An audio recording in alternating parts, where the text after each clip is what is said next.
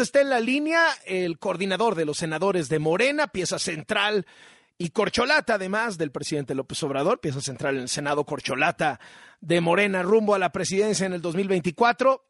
Ricardo Monreal, no diría que la corcholata favorita, ciertamente, pero Ricardo Monreal es una de las corcholatas, de las cuatro por lo menos más visibles de Morena de cara a la sucesión presidencial. Senador, qué gusto, muy buenas tardes.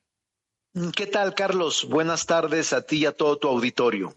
Déjeme primero preguntarle por eh, en qué nivel se encuentra en este momento el Monrealómetro, en donde 10 es me voy de Morena, 0 es me quedo y soy el candidato presidencial. Bueno, no, no, me quedo, me quedo. Ayer reunión con Claudia Sheinbaum, beso, abrazo y apapacho. yo te diría que estamos en un buen nivel, 5 a mitad del camino. He decidido quedarme, por eso en el anterior uh, Monrealómetro te dije creo que seis o siete. Hoy entre cinco y cuatro, es decir. fue, por cierto, muy sintomático, porque ese, esa vez de la, última entrevista me dijo, no, llegué a estar en nueve. Ahorita estoy como en seis o siete. Y al día siguiente es cuando viene la declaración de López Obrador. No, yo no estoy de acuerdo con Monreal. Nada de que la ley es la ley, que no sé qué. Me imagino que ahí se calentó otra vez el Monrealómetro, ¿no? Subió. Se, volvió, se volvió a complicar, pero ahora está tranquilo. Mm. Y lo de ayer de Claudia Chainbaum eh, fue una invitación que este, habíamos convenido luego de que estuvo en la plenaria del grupo parlamentario eh, el mes pasado. Entonces, una visita de cortesía en reciprocidad de que ella aceptó venir al grupo y fue una reunión, Carlos, amigable, tranquila, distensada, relajada, en la que platicamos de todo y en la que incluso me mostró hay algunos de los edificios o de los lugares históricos como el Cabildo, la campana de Dolores o la campana que estaba en la ciudad y algunos elementos icónicos de eh, la jefatura de gobierno. Amable la, la reunión y relajada también. Y, y, y, y, le gustó a Ricardo Monreal su oficina, así como para... Me gustó como para el 24. no, no, no. Eh, no, no, no, fue una, la verdad es que fue, nos tomamos un té y un café. No, yo sé, pero a ver, yo, lo, lo, pregunto con, con, digamos, con muchas de las lecturas políticas que hay sobre la mesa, y es bueno, a ver, si ya López Obrador se decidió por Claudia Sheinbaum, un muy buen escenario para Marcelo Ebrard podría ser la coordinación del Senado, que mire cómo la ha, ha, tenido Monreal este sexenio, y un muy buen escenario para Monreal podría ser la candidatura a la jefatura de gobierno. No tengo esa interpretación.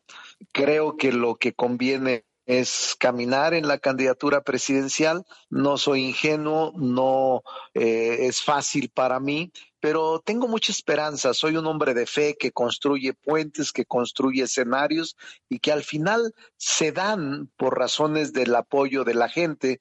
No ha sido para mí nunca en la historia de mi vida eh, cosa fácil el caminar a los puestos de elección popular. Siempre he caminado en la adversidad y siempre he salido adelante gracias al respaldo de la gente. Ahora no será diferente, Carlos, y así lo veo con mucha seriedad y claridad en el horizonte inmediato. Eh, ahora, han pedido cinco encuestas, ¿no? Para definir al candidato presidencial de Morena. Entiendo que tanto Monreal como Ebrard han dicho que sean cinco encuestas. Eh, yo me pregunto si en el fondo las casas encuestadoras no son el pulgar, el índice, el dedo del corazón, el anular y el meñique, y los cinco son dedos de López Obrador. No lo creo, porque ya estar cinco alineadas en un propósito fundamental, no creo que eso suceda. Yo creo que le da más certeza eh, política, más certeza incluso de legalidad interna, un proceso en el que estemos de acuerdo con esas cinco encuestadoras que pueden ser incluso nacionales o exteriores y que tres sean las principales, dos que actúen como encuestas espejo. No pueden equivocarse las cinco, aunque intentaran poner de acuerdo a las cinco o establecer compromisos de tipo personal eh, desvirtuando las mismas. Yo no creo eso, Carlos. Lo veo muy difícil y lo veo con posibilidades serias de que se acuerde con todos los aspirantes al gobierno federal, al gobierno de la República. ¿Y si van a ser cinco encuestas? Eh, mira, yo no vi eh, totalmente en contra de este proceso ayer a la jefa de gobierno. Ella lo que dijo, pongámonos de acuerdo. Yo no estoy en contra de que busquemos un mecanismo que nos permita mantener la unidad y que no se genere división. Entonces busquemos de qué manera podemos el mecanismo implementarlo y evitar cualquier fuga, fractura o división. Y me pareció una posición sensata con la que compartí el día de ayer. Mm.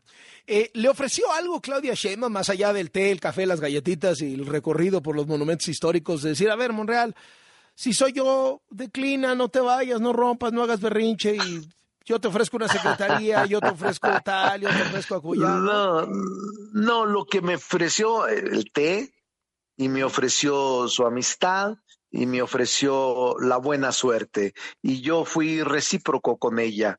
Le ofrecí mi amistad y le ofrecí buena suerte y buenos deseos, buena vibra, una reunión de amistad franca en donde sin olvidar yo el que tardíamente se me reconoció y que la cancha sigue dispareja, no hablamos de eso, fue más bien en sentido propositivo toda la reunión que tuvimos que fue cercana a la hora de conversación personal. ¿No hubo mensajes por abajo del agua o, misiles encubiertos o mm, indirectos? No, yo creo que fue. No, no, fue una reunión franca, eh, una reunión de camaradería, una reunión de intercambio de dos personas que estaban por encima de cualquier interés personal.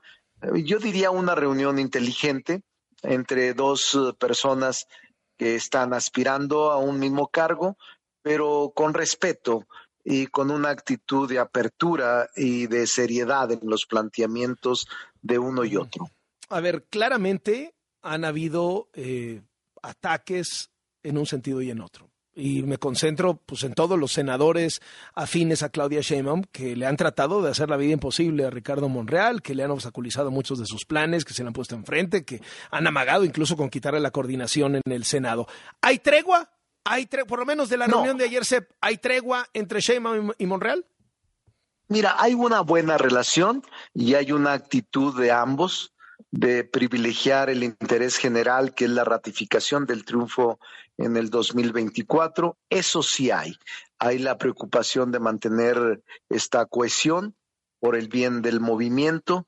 Y te diría, si yo estoy planteando la reconciliación del país, si soy capaz de sentarme con la oposición, celebrar acuerdos y respetarlos, si tengo la habilidad de poder convencer a la oposición más dura del país y que votemos juntos iniciativas y reformas constitucionales. ¿Por qué no hacerlo al interior, Carlos?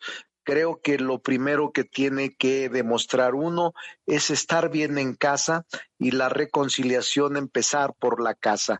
Eso es lo que he hecho tanto con el propio secretario de gobernación, con el canciller eh, y ahora con ella. En estas dos semanas me he reunido en distintas ocasiones con los tres y hemos conversado acerca de nuestro trabajo, pero también acerca del futuro del país.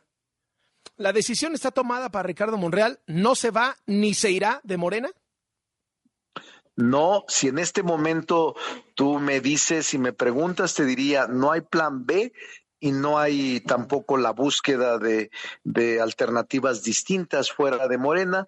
En este momento tengo toda la claridad y la visión de transitar en Morena con reglas claras, equitativas, que no han llegado, pero que faltan cinco o seis meses para que se inicien los procesos internos. Eh, ahora, donde sí hay plan B en el tema de la reforma electoral, ayer la Suprema Corte, el ministro Pérez Dayán, dice, el plan B, la primera parte del plan B no entra para Coahuila y el Estado de México. Eso enoja mucho a la presidencia, saca un comunicado y toda la cosa. Ricardo Monreal está esperanzado en que el plan B sea detenido en la Suprema Corte. Mira, mm, yo soy congruente, Carlos. Yo voté en contra, argumentando que había bloques de inconstitucionalidad dentro de las normas que se aprobaron por mayoría. Presenté un voto particular y sigo pensando igual. No voy a retractarme y tampoco voy a negar lo que yo hice con toda conciencia frente a la reforma electoral de las seis leyes. En efecto, ayer, eh, por vez primera, el ministro Pérez Dayán, eh, como ponente, eh, concede la suspensión provisional de los actos reclamados contra estas dos leyes para que sean aplicados en Coahuila y en el Estado de México. Es decir, las dos leyes en vigencia desde diciembre del año pasado, que es la ley de responsabilidades y, la otra ley de publicidad, las dos leyes quedan suspendidas en la aplicación, al menos en los dos territorios donde habrá elecciones el próximo mes de junio. Entonces, eh, falta por resolver la suspensión definitiva y falta por resolver el fondo del amparo interpuesto o la acción de inconstitucionalidad que se haya planteado contra estas dos leyes.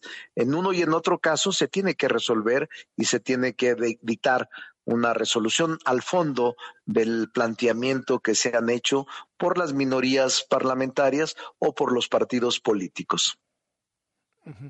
Eh, línea de tiempo en el Senado. Hoy se aprueba en el Senado y ya se publica, etcétera, y ahora sí a la Corte. Sí, línea de tiempo. Estamos en la discusión en este preciso momento. Estamos en la discusión en lo general. Luego vendrá la discusión en lo particular. Yo espero que entre tres y cuatro de la tarde, tarde de este día, Carlos, es decir, en dos horas más, tres horas más, se apruebe o se deseche, pero uno o una cosa u otra como actos legislativos, los 429 artículos que no están en discusión se van, se envían al Ejecutivo Federal hoy mismo para que el Ejecutivo pueda publicar y promulgar estas leyes de cuatro leyes con 429 artículos e inicie la vigencia de inmediato. A partir de eso, en cualquier momento se puede interponer el juicio, el recurso o la acción de inconstitucionalidad contra los actos del legislativo que nosotros hemos emitido. Esa es la línea del tiempo, que es una línea que puede ser esta misma semana cuando se agote toda la instancia del planteamiento jurisdiccional. Y no solo eso, Carlos, sino que el artículo 92 constitucional, por aquellos que están preocupados por el tiempo de análisis de la Corte eh, y por todos los temas que tiene la Corte, hay una facultad expresa que pueden ejercer cualquiera de los dos presidentes de las cámaras para solicitar a la Corte lo considere el asunto prioritario e inicie de inmediato su análisis y su posible resolución. Así es de que no hay problema porque el tiempo nos pueda eh, rebasar y puedan evitar una, un pronunciamiento sobre la inconstitucionalidad de estas normas jurídicas aprobadas.